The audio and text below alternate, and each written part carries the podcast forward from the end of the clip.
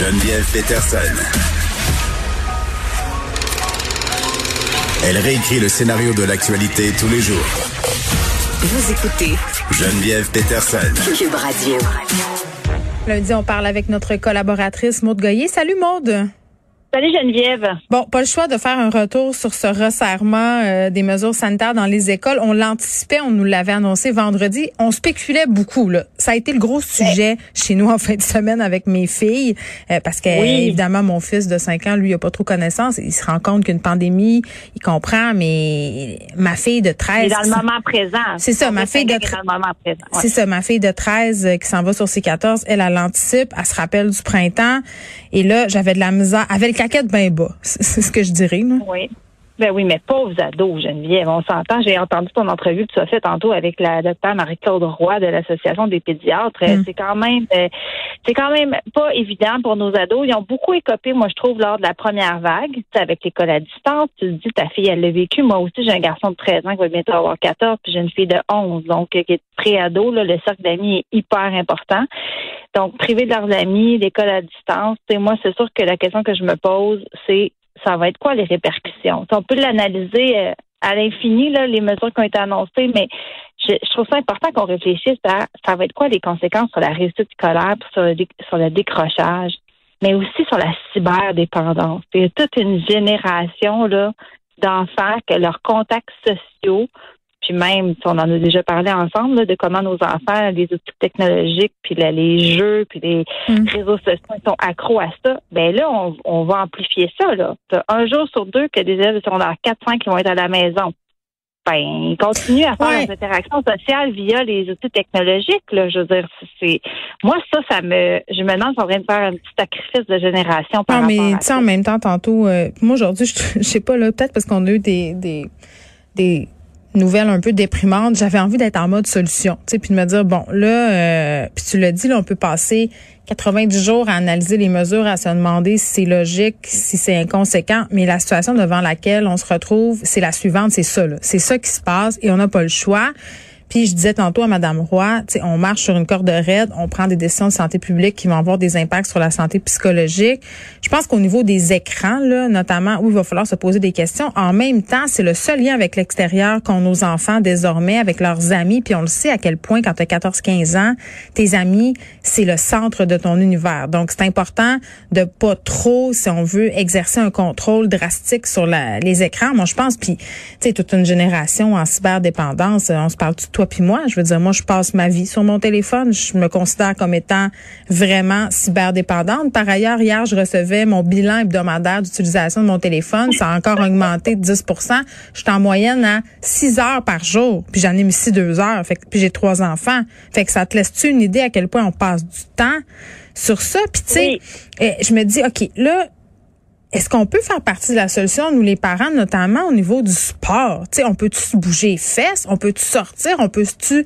Tu ma fille est dans l'équipe de volleyball, là, là euh, au niveau des pratiques des sports individuels. Là, les sports individuels, on va pouvoir, mais tu sais, ils, vont garder contact, j'imagine, par Zoom avec son équipe, mais il faut rattraper ça. Il faut dire, ben écoute, on s'inscrit-tu à un 10 km?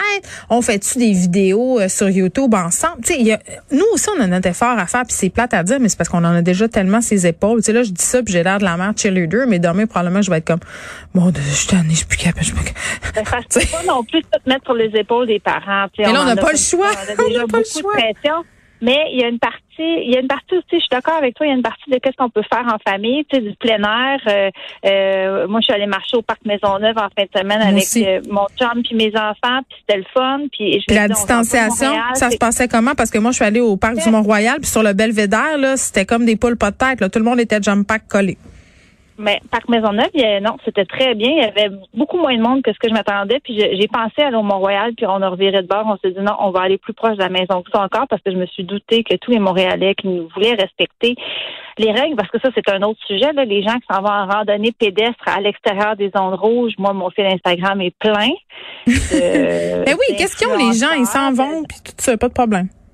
Ben, ils pensent que c'est un déplacement essentiel. Je sais pas. Moi, j'ai bien retenu que c'était euh, non recommandé, mais euh, pas défendu. Mais on dirait que les gens, ils comprennent juste pas défendu. Donc, on y va. Donc, moi, les photos à tremblant d'un canton de l'Est, je me dis, ben voyons, ils ont pas compris la même affaire que moi. Mais bon, c'est un autre sujet.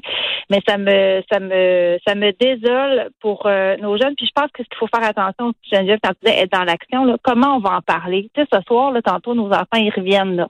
Comment on va dire là, nos enfants de secondaire doivent porter le masque en tout temps? Comment on gère ça, notre propre anxiété, notre propre euh, peur ou le fait qu'on soit qu'on trouve que c'est des mm. mesures importantes, c'est comment on en parle, quel mot on choisit, quelle attitude qu'on a, quelle importance on a. C'est ben, c'est très important parce que moi, en tout cas, mes enfants, mon gars, là, il me regarde puis il m'écoute puis il se dit, peu importe, Geneviève, ils vont modeler leur comportement sur nous. Peu importe qu'on Oui, mais je sais pas. Là, j'entendais. Ils peuvent se rebeller, ils peuvent. Mais ça, on reste des modèles. Fait qu'il faut faire très attention à comment on présente la chose. J'entendais Sylvie Fréchette ce matin euh, dire dans différents médias, puis je trouvais ça intéressant son discours, mais en même temps, il y a un côté de moi qui a trouvé un peu trop pom-pom girl. Là. Eh, tu sais, elle disait, c'est sûr que si t'es déprimé en avant de ton enfant, puis que tu capotes, puis que tu dis que ça n'a pas de sens, ben sa réaction va être négative. Mais à un moment donné, euh, faut pas se mettre la tête dans le sable, faut pas mentir non plus là. C'est normal que ça ait des impacts. Moi, je trouve que la chose qui fonctionne le mieux à date avec mes ados là, euh, par rapport à à ce qu'ils vivent puis la façon dont ils anticipent les prochaines semaines, c'est-à-dire un espèce de sentiment d'être débiné de façon généralisée, c'est de leur dire que moi aussi ça me ça me déprime, que moi aussi je trouve ça plat, que moi aussi je souffre de pas voir mes amis puis que je les comprends. Parce que moi ce que je disais à ma fille là, Maud, c'est que je disais moi, là, si ça m'était arrivé à ton âge, j'aurais capoté je comprends. Moi aussi, je voudrais que tu aies à des parties, je voudrais que tu fasses plein d'expériences dans les limites de la décence et du bon goût, bien entendu. Mais tu sais, de dire que, que, que moi aussi je suis affectée par ça, puis que tu sais, ou, de dire, hey, aujourd'hui c'est une journée plus difficile, j'ai moins de patience. C'est de montrer notre vulnérabilité, c'est que ça donne le droit aux enfants de la montrer aussi, et donc de nous en parler, parce que c'est sûr que si on fait les, les mm. la, comme tu dis, pom pom girl, la miss parfaite, ben à un moment donné, euh, ton enfant il va, il va te cacher des choses, il ça va bien aller là, sont à bout, eux autres aussi. Ah, on n'est plus capable. De ce longtemps qu'on a déchiré ça, ça va bien aller l'arc-en-ciel dans la fenêtre longtemps. Là, ça, c'est fini. Mais, tu sais, donc les mots, l'importance qu'on va accorder à ça, dire qu'on a le droit, puis dire aussi que c'est un effort collectif. Moi, j'aime bien aussi le discours qui dit, gars, en ce moment, c'est ça. Ça, c'est notre réalité. C'est pas éternel, c'est un moment. On met l'épaule à la roue pour que bientôt ça aille mieux. C'est un peu ça. Oui, mais là, avec toutes les fake news qui circulent sur leur maudit TikTok, là, puis leur maudit Instagram, là, c'est que là, c'est rendu que ma fille, elle me dit, ben là, ça a l'air que ça va durer cinq ans, fait que ça sert à rien. Fait qu'il y a ça aussi, là. Il faut taper sur ce clou-là, de la bonne information, euh, de se documenter, puis de faire, tu sais, moi, là, puis j'appelle ça le point de presse familial. Je fais ça chez nous. Aux deux, trois jours, là, une petite mise à niveau de ce qui est compris puis pas compris. Là. Puis je me rends compte que souvent, ils suivent, euh, ils suivent, mais on leur demande d'avoir une compréhension d'adulte en ce moment. Puis ce sont pas des adultes, ce sont des enfants. Fait qu'il faut, faut faire des, faut faire des fois expliquer. Mais les informations vérifiées, fiables, des bonnes sources, il y en a sur Instagram. Hein. Mon gars, entre autres, suit Fast Info sur Instagram. Je sais pas si tu connais ça, mais euh, c'est super crédible, c'est très pertinent. Puis il m'a montré ça, puis je connaissais pas ça, mais c'est une autre façon de s'informer que les jeunes, des fois de 12, 16 ans, ont que nous, on n'a pas. Il ne pas nécessairement euh, lire un quotidien, mais il y a des sources d'informations qui sont euh, qui sont vraiment intéressantes et qui sont plus in. Disons que ça, ça pogne plus auprès des jeunes qu'auprès de nous, et c'est lui qui me les montre. Aussi des, des, des professeurs. Faut pas oublier, mon gars me disait à son école qu'il y a un professeur à chaque euh, début de cours qui prend trois à cinq minutes pour résumer l'actualité. Ben, tant mieux parce que moi c'est ce que je me ben moi je me plains qu'à l'école de ma fille qui va pourtant dans un programme d'études internationales, on semble pas vraiment faire une espèce de résumé de ce qui se passe, parler de la politique, des points de presse. Sais, il me semble qu'au secondaire là, puis c'est j'en parlais avec Benoît Struzac ce matin justement ce que j'aimais euh, de certains profs, c'est qu'il y avait justement ça, ce rapport à l'actualité, on lisait des textes de chroniqueurs, on décortiquait tout ça, on se faisait une tête. Est-ce qu'on est en train de perdre ça? Puis en même temps, c'est la journée euh, internationale des enseignants, des enseignants, ils en ont plein les bras. Pour vrai, là, moi, il faut leur dire merci. Là, ce sont les anges gardiens de cette deuxième vague-là. Ils sont dans les écoles, ils sont au front.